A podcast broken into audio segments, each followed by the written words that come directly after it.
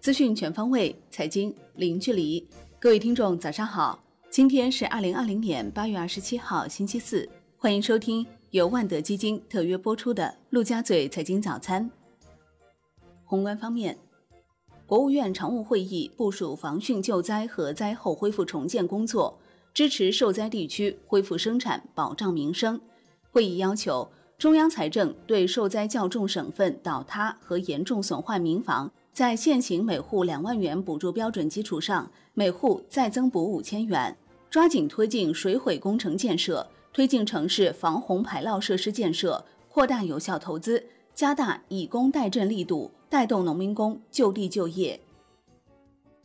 国务院常务会议提出，积极谋划推进关系长远的重大水利工程。在前期中央已下拨资金基础上，今明两年安排高标准农田建设补助资金一百六十亿元对受灾地区予以倾斜。今年安排一百亿元自然灾害防治补助资金支持有关省份恢复重建，安排一百亿元车购税资金支持受灾严重省份公路等建设。国务院常务会议确定围绕保市场主体、激发活力、深化放管服改革举措。围绕便利企业生产经营、扩大对外开放、支持农业农村发展等，取消四十九项有重复审批情况的行政许可事项，将四项审批下放至省级部门。对其中需要修改法律的，提请全国人大常委会修法后实行。财政部数据显示，七月国有企业利润总额同比增长百分之十四。一到七月，利润总额一万四千七百六十三点一亿元，下降百分之三十点四。七月末，国有企业资产负债率百分之六十四点六，较去年同期提高零点四个百分点。央行公开市场开展两千亿元七天期逆回购操作，当日有一千五百亿元逆回购和一千五百亿元 MLF 到期，因此当日净回笼一千亿元，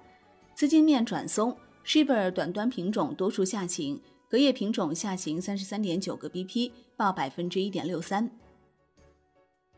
农业农村部表示，当前我国粮价稳中有涨，短期需求变化不会对粮价产生持续影响，粮食生产供给完全有保障，国内粮价缺乏大幅上涨的条件，消费者完全没有必要过分焦虑，甚至恐慌抢购，将全力以赴地夺取秋粮的好收成。确保今年粮食产量稳定在一点三万亿斤，完全有信心、有能力确保谷物基本自给，口粮绝对安全。八月二十六号为深圳经济特区建立四十周年纪念日。二零一九年，深圳 GDP 已高达两万六千九百二十七亿元，人均 GDP 突破二十万元。短短四十年间，深圳特区 GDP 增长近一万倍。人均 GDP 升至全国城市之首，创造了世界经济发展史上的奇迹。国内股市方面，A 股震荡走软，半导体、券商板块领跌，白酒板块逆势走高，创业板指跌百分之二点一三，创业板综指收跌百分之二点一八，上证指数跌百分之一点三，深证成指跌百分之一点七六，科创五零跌百分之三点一一，万德全 A 跌百分之一点六八。成交九千四百二十九亿元，北向资金全天净卖出十一点七七亿元。港股震荡整理，恒生指数收涨百分之零点零二，成交一千三百三十二点一亿港元。恒生国际指数涨百分之零点零八，恒生科技指数涨百分之零点七二。中国台湾加权指数收盘涨百分之零点五九。证监会公布二零二零年证券公司分类结果。十五家券商获 AA 级，相较二零一九年，AA 类券商新增六家，为安信证券、银河证券、光大证券、国金证券、申万宏源、中泰证券。证监会将根据分类结果，对不同类别证券公司在监管资源分配、现场检查和非现场检查频率等方面实施区别对待的监管政策。证监会同意稳健医疗、品沃食品。爱美克创业板 IPO 注册，银建科、江天化学、中辰电缆创业板首发过会，重庆银行等六家企业首发申请八月二十七号上会。若顺利过会，重庆银行将成为内地第十五家完成 A 加 H 布局的银行。肩负广电行业全国一网整合及广电 5G 发展的中国广电组建工作将迎收官。东方明珠等多家上市公司公告，将参与组建中国广电。除上市公司以外，作为战略投资者的阿里与国家电网双双拿出一百亿元入股，让还未诞生的中国广电有了混改基因。金融方面，权益基金规模大幅攀升，助推七月公募基金总规模回归巅峰，处于历史第二高点水平。中基协数据显示，截至七月底，我国境内共有基金管理公司一百二十九家，这些机构管理的公募基金资产净值合计十七点六九万亿元，环比增长百分之四点六四。楼市方面。住建部等十三部门开展城市居住社区建设补短板行动，要求以建设安全健康、设施完善、管理有序的完整居住社区为目标，以完善居住社区配套设施为着力点，大力开展居住社区建设补短板行动。产业方面，工信部表示，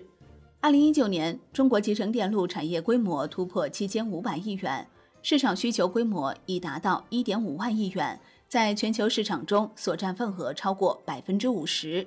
中国市场快速增长是全球集成电路发展的主要动力之一，在华收入已成为全球主要集成电路企业成长的重要贡献力量。据猫眼专业版数据显示，电影《八百》总票房已突破十三亿。国际股市方面，美国三大股指集体收高。纳指和标普五百指数继续刷新历史新高。截至收盘，道指涨百分之零点三，标普五百指数涨百分之一点零二，纳指涨百分之一点七三。欧股集体上涨，德国 D X 指数涨百分之零点九八，法国 C C 四零指数涨百分之零点八，英国富时一百指数涨百分之零点一四。道指成员七年来首次大换血，道指成分股将进行调整。主因苹果拆股将降低道指中科技股权重，而加入富时时，其科技股权重将回升至百分之二十三点一。而在埃克森美孚被剔除后，下周美股开市时，该蓝筹股基准指数成分股将仅剩雪佛龙。小鹏汽车将于八月二十七号在美股上市，计划发行八千五百万股 ADS，每股 ADS 相当于两股 A 类普通股。发行指导价格在十一美元到十三美元区间，募资规模在十点七五亿美元至十一点零五亿美元。商品方面，New Max 原油期货收涨百分之零点一四，报四十三点四一美元每桶；布油跌百分之零点一五，报四十六点二二美元每桶。Comex 黄金期货收涨百分之二点零五，报一千九百六十二点五美元每盎司。COMEX 白银期货收涨百分之五点三，报二十七点六六五美元每盎司，双双创于一周新高。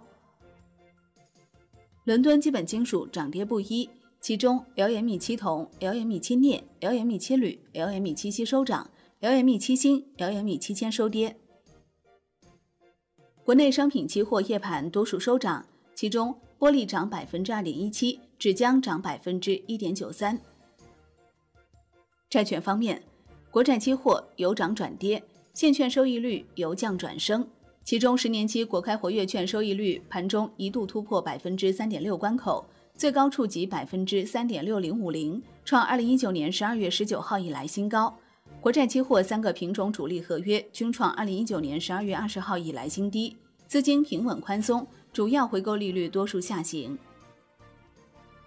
外汇方面。周三，在岸人民币对美元十六点三十分收报六点八九一九，较上一交易日上涨一百九十八个基点，成交量三百二十点四七亿美元。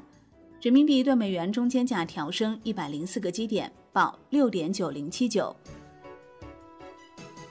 好的，以上就是今天陆家嘴财经早餐的精华内容，感谢您的收听。更多优选基金，请打开万德基金 APP，也欢迎您关注转发哦。我是林欢。我们下期再见喽。